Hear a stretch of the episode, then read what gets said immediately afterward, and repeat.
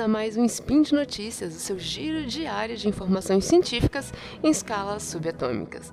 Meu nome é Julia Matos, do Explica América e MD Mana, e sim, é a primeira vez que você me escuta aqui hoje.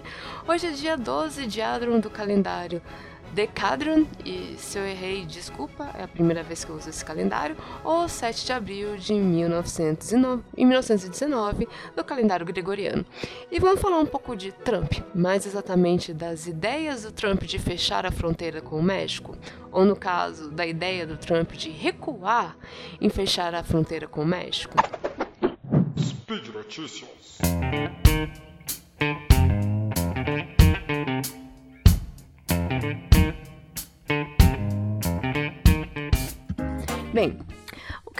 Tentar explicar um pouco é, hoje são essas, essa tentativa de fechar essa tentativa de barrar alguns grupos de entrar no país. Isso não é uma novidade do Trump, isso acontece historicamente há bastante tempo.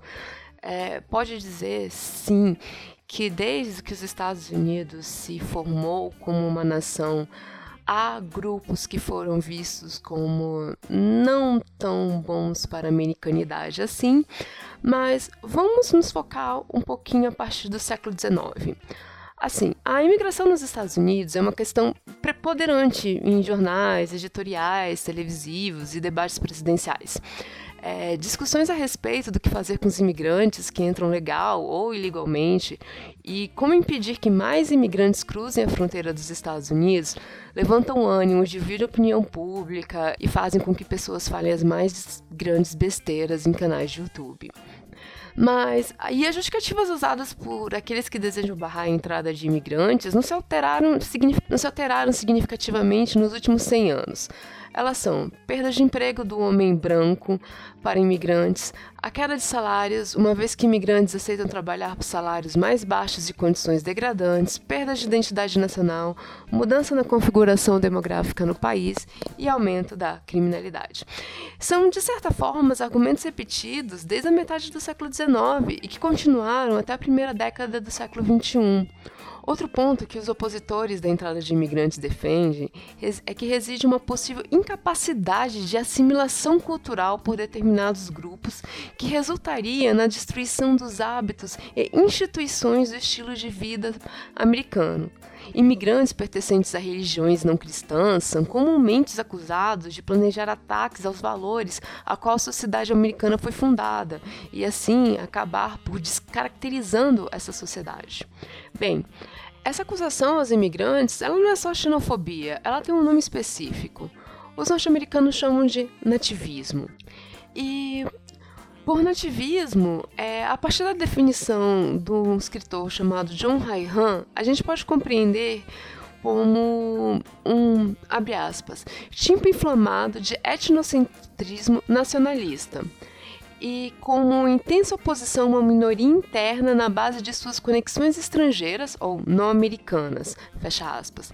Nesse ponto, os nativistas podem se opor à entrada de grupos por sua etnicidade, religião, hábitos, costumes. Quer dizer, irlandeses, italianos, negros, judeus, russos, poloneses, todos foram considerados, em um momento ou outro da história, indignos de, de participar da total americanidade por ser considerados inferiores pelos nativos americanos. E quando eu uso o termo nativo americano, estou falando dos brancos protestantes que se deram esse epíteto, tá? É, os outros ficaram chamados de índio, índios mesmo por muito tempo. As ideias do darwinismo social, que surgiram na virada do século XIX para o século XX, foi um fator que serviu ainda de respaldo para antigos preconceitos. As ideias do Gobineau inflamaram a ideia de que a miscigenação seria a destruição da raça ariana, que os alemães e britânicos eram sobreviventes. A mistura com raças inferiores acabariam com as raças mais desenvolvidas. O entendimento racial do Gobineau foi fortemente utilizado como argumento para barrar a imigração. E um dos casos que ficou mais fortemente é, marcado foi o caso dos chineses. Se olhar para a história permite fazer comparações, Trump gostaria muito de fazer com que as hordas de imigrantes que ele alega caminharem em direção aos Estados Unidos ser feito o mesmo que foi feito com os chineses no final do século XIX. Os chineses eram bem vistos enquanto as ferrovias eram construídas, a mão de obra necessária para a construção das grandes cidades da costa oeste. Enquanto este grupo permaneceu no país, seus hábitos começaram a representar uma ameaça a tudo que os americanos acreditavam. O que torna a experiência chinesa nos Estados Unidos tão peculiar não são as características de sua imigração, mas o forte racismo com que este grupo foi tratado. Durante as últimas décadas do século XIX, diversas culturas eram consideradas inferiores e indesejadas pelos americanos, mas a única que contou com uma lei que excluía de entrarem no país foi a chinesa. Segundo Hai Aquele que eu comentei no início, abre aspas, nenhuma variedade de sentimento anti-europeu se aproximou da extrema violência que a agitação anti-chinesa acontecida entre 1870 e 1880. Fecha aspas. Diferentemente dos irlandeses ou dos germânicos, acusados de não serem americanos por conta de sua religião, os chineses eram completamente não americanos. Eles não falavam inglês, eles não eram cristãos, não se vestiam de forma distinta, não possuíam hábitos alimentares. Todos para eles eram diferentes. É, na visão dos americanos, os chineses eram exóticos. Apesar das roupas, linguagens, higiene, hábitos de apostas, uso de ópio, tolerância à poligamia e prostituição, os chineses também eram capazes de trabalhar por longas horas, sob terríveis condições que nenhum homem branco aguentaria. Esses hábitos eram considerados profundamente ofensivos e certamente não faziam parte de nenhuma versão sobre a cidade, sobre a coluna que já foi pensado. Essa citação é do Shark, 2010, na página, na página 36. É, a agitação contra os chineses foi tão forte que, em 6 de maio de 1882, uma lei que excluiu os chineses de entrarem no país durante o período de 10 anos foi aprovada. Essa lei seria renovada por mais 10 anos em 1892 e a exclusão se tornaria definitiva, definitiva em 1902. E pode acreditar, quando Trump fez a, o Muslim Act, era esse tipo de lei que ele tinha em mente.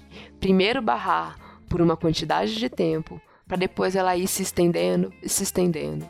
O que o Trump não levou em consideração é que 2016 não é 1882.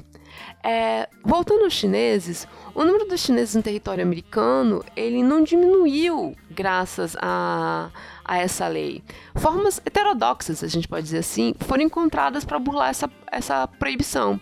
Os chineses cruzavam a fronteira ou pulavam de navios para entrar ilegalmente no país. E uma das, das, fronteiras, ironicamente, é a fronteira do México. E eles passaram a, a se aproveitar de desastres naturais para conseguir cidadania americana, por exemplo. Em 1805, aconteceu um grande terremoto em São Francisco, que levou depois a grandes incêndios. Muitos documentos foram perdidos. Por lei, se você nasceu nos Estados Unidos, você é americano. Então, muitos desses chineses aproveitaram e disseram assim: olha, eu nasci aqui, eu só perdi meus documentos. O primeiro grupo a entrar ilegalmente no país se aproveitou maciçamente da, da destruição causada pelos incêndios da cidade de São Francisco em 1906. Como grande parte da cidade foi destruída durante a catástrofe, incluindo muitos documentos, os chineses passaram a forjar documentação que comprovava ter nascido no país. Uma grande quantidade de chineses se aproveitou para forjar a sua cidadania. E com isso, caso tivessem filho, mesmo fora do território americano, esses poderiam entrar livremente no país. Essa característica legal foi responsável por um fenômeno conhecido como filhos de papel. Muitos chineses que conseguiram se tornar cidadãos norte-americanos viajavam para a China e, em vez de trazer filhos, voltavam com primos, sobrinhos ou qualquer outro disposto a comprar uma vaga. Isso fez com que as pessoas ficassem ainda mais ressentidas em relação a esse grupo de imigrantes, quer dizer, eles na visão de muitos americanos, além de não americanizáveis, eles eram desonestos.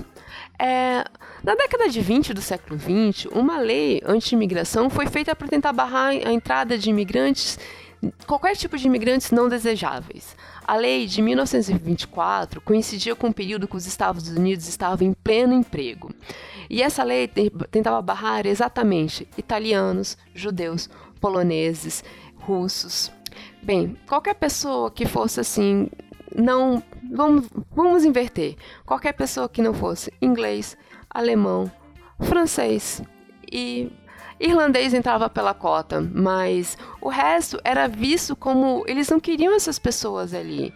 E era exatamente durante esse período, o período de 1924, que os Estados Unidos estavam em pleno emprego. Ele tinha saído vencedor da Primeira Guerra Mundial. Ele estava vendendo para o mundo inteiro e finalmente eles estavam conseguindo barrar a entrada dos imigrantes não desejáveis. Não seria essa a América que o Trump quer trazer de volta? Normalmente quando a gente, quando as pessoas falam traga a América de volta, né? Faça a América grande de novo. Muitas pessoas pensam na década de 50, no pós-guerra, no baby boomers. Mas na visão do Trump, essa visão é, nativista dele e dos grupos nativistas que apoiam o Trump seria muito mais uma visão dessa década de 20, quando eles conseguiram fazer leis para é, diminuir drasticamente a entrada de grupos consideráveis indesejados. Os chineses foram proibidos de entrar é, definitivamente, japoneses também foram proibidos de entrar quase que totalmente no país. Agora seriam quem? Os indianos, o pessoal do, do Oriente Médio, os mexicanos, seriam essas pessoas com quem o Trump gostaria de fazer as leis de imigração, muito parecidas com as leis de 1924? Para concluir, o nativismo ele é um reflexo de como a sociedade americana, ou pelo menos como parte da sociedade americana, quer se enxergar. A identidade nacional norte-americana, apesar de muito ter alterado etnicamente, ainda persiste numa visão que os americanos são todos brancos, protestantes e cristãos. E o que foge disso é um desvio. Isso pode ser percebido até hoje em fala de filhos de imigrantes, talvez na terceira geração nascida nos Estados Unidos, mas antes de se identificarem como americano, eles são nipo-americanos, chineses-americanos, ítalo-americanos. A marca da sua não americanidade continua seguindo essas pessoas, apesar de possuírem todas as garantias e direitos constitucionais. Bem, por hoje é só. Eu usei como grande parte desse texto a minha dissertação de mestrado. É, eu vou deixar o, o link por aqui. Então, qualquer elogio, crítica, declaração de amor, manda para mim, arroba Yaholi. E se você gostou do, da minha participação, pede pro pessoal me chamar de novo. É, e eu lembro ainda que esse podcast só é possível para acontecer por conta do seu apoio no patronato do SciCash, tanto no Patreon quanto no Padrinho. E um grande abraço e um beijo para todo mundo que aguentou até agora. E um grande beijo. E até a próxima, eu espero. Tchau, tchau!